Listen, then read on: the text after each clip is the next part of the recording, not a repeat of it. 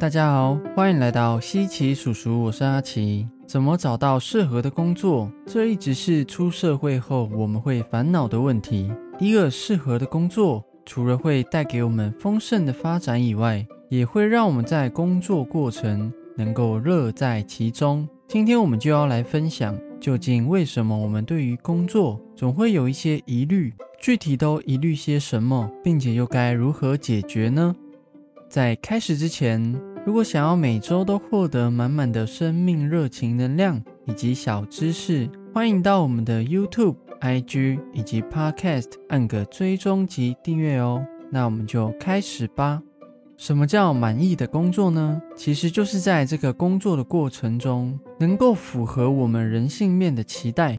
而人性又有哪些面相呢？在西奇叔叔第五集有提到马斯洛金字塔，里面提到了五个人性的需求，包括生存需求、安全需求、社交需求、尊重需求，再来是自我实现需求。我们可以从这几个面向去思考，就可以知道这工作是不是自己会感到满意的。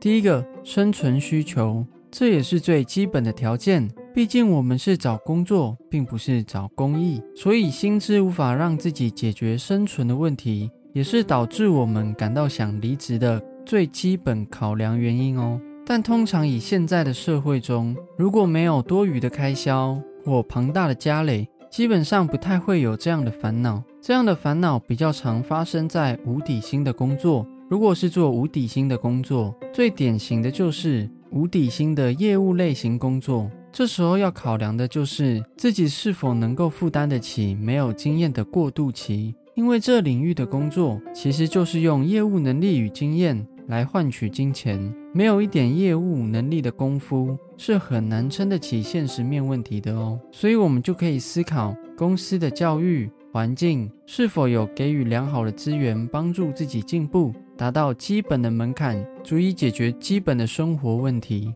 或者是你真的很喜欢这份工作，但又因为公司的资源无法给你协助，那可能就代表就要先做自我进修，在这部分心理建设就很重要了哦。找一个喜欢又符合现实面的工作，本身就有代价。应该说，做任何事情都会有代价，所以为自己喜欢的工作先付出也是很重要的哦。第二个是安全需求，一份工作大家会烦恼的。就是这份工作能不能让我长久且稳定发展？如果做到一半公司倒闭、经营不善、裁员，也是大家最不乐见的。关于这个问题，我们要考量的因素就是一产业、二公司规模、三工作环境。第一个产业。公司在这个产业是否能够持续发展，还是公司正处在一个夕阳产业中，有可能在五年、十年甚至二十年内就面临了产业的变化，从而被淘汰。所以大家可以在找工作以前，先好好的查一下资料，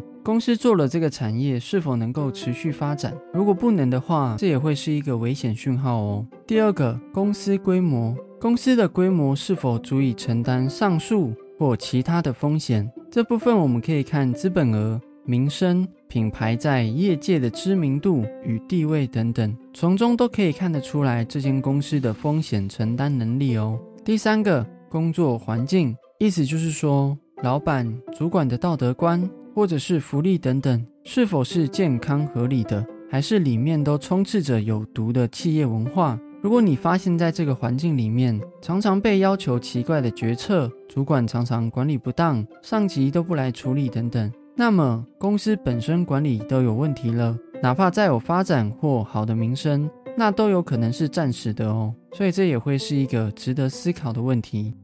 第三个社交需求，哈佛商业评论分析，孤单的人多半缺乏强而有力的归属感。至于归属感来自于何处呢？在复选的情况下，六十二趴的人归属感来自于家庭，三十四趴属于职场，十九趴来自于社群，十七趴来自于宗教。虽然职场比例居中，但研究也同时发现，如果对职场产生归属感，不管是产能、潜能，或者是战力，都能比没有归属感时高了三点五倍。像阿奇也蛮常听到身旁的朋友觉得工作很郁闷，交不到朋友，甚至自己都被边缘化，让自己没有动力，不想上班。而反面的例子是，因为有同事相处，而且像朋友一样，甚至年龄都是相近的，聊天上不止不会有代沟，而且还很多共鸣，让他会想要继续在那工作。也是他觉得喜欢这份工作，并且愿意持续努力的原因。所以在选择职场，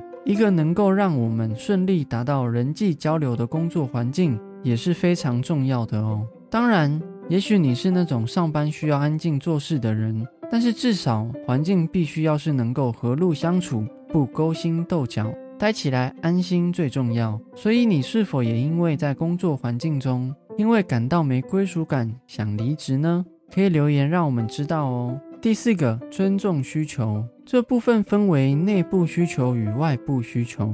内部需求就是自己对自己的肯定感与认同感，外部需求的意思就是他人的肯定与需要。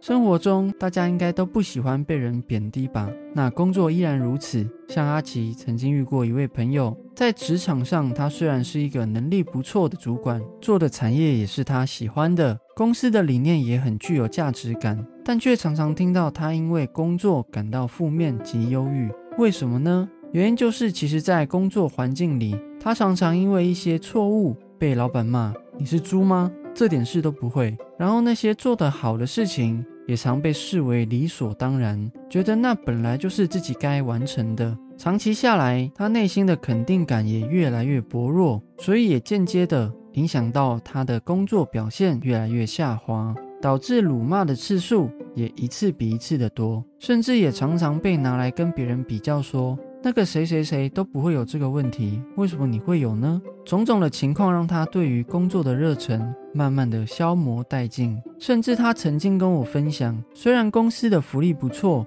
也很愿意花钱在员工身上，但他真的实在不愿意为了钱，甘愿被人侮辱贬低，然后用他的心理压力与健康作为赌注，继续为公司卖命。所以环境给予的支持与肯定，除了有动力上的影响外，还会影响到心理健康，所以这也是我们在工作中不容忽视的部分哦。所以我们可以先从网络评论、面试、试用期的过程，好好的去观察与相处，明白这环境的文化是否真正以人为本，还是与人性背道而驰，是否常常被主管或老板下指导棋，没有发挥空间，或一旦有错误就被人格侮辱等等，这些长期下来都有可能导致一个人的。自我肯定感薄弱，然后使自我否定感缠身哦。这部分阿奇在第四集与第五集都有详述说明过。想深入了解自我肯定与自我否定的影响，欢迎去看看哦。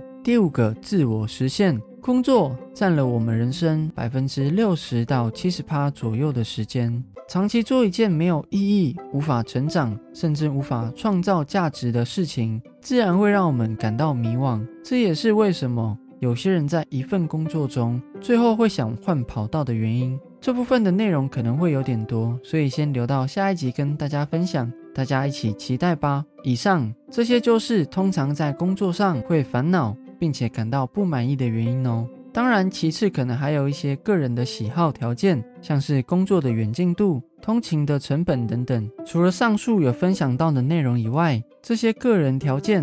都可以纳入作为考量哦，也欢迎大家留言跟我们分享，你在工作上还会考量什么因素呢？最后，我觉得一份适合自己的工作，除了寻找工作本身的条件因素以外，自我的提升也是很重要的。当我们能力好了，其实都会是好的工作来找我们，甚至能力与历练多了，也许之前会介意的问题，也会因为心态有所成长。慢慢从排斥转为接受都有可能，毕竟这个世界上本来就没有百分之百完全符合自己要求的工作存在。如果我们在寻找工作的时候太过于苛刻，有可能就会落入都没有找到工作的下场哦。有时候我们对于工作的期待，就是要透过我们的成长才能够满足的。所以这里阿奇的体悟是，如果是初入社会的话，在刚开始找工作的时候，可以先不要给自己太高的要求，先求有再求好。就像第三集分享到的，可以多去自我探索，我们也才有机会更认清与认识自己，甚至认识社会。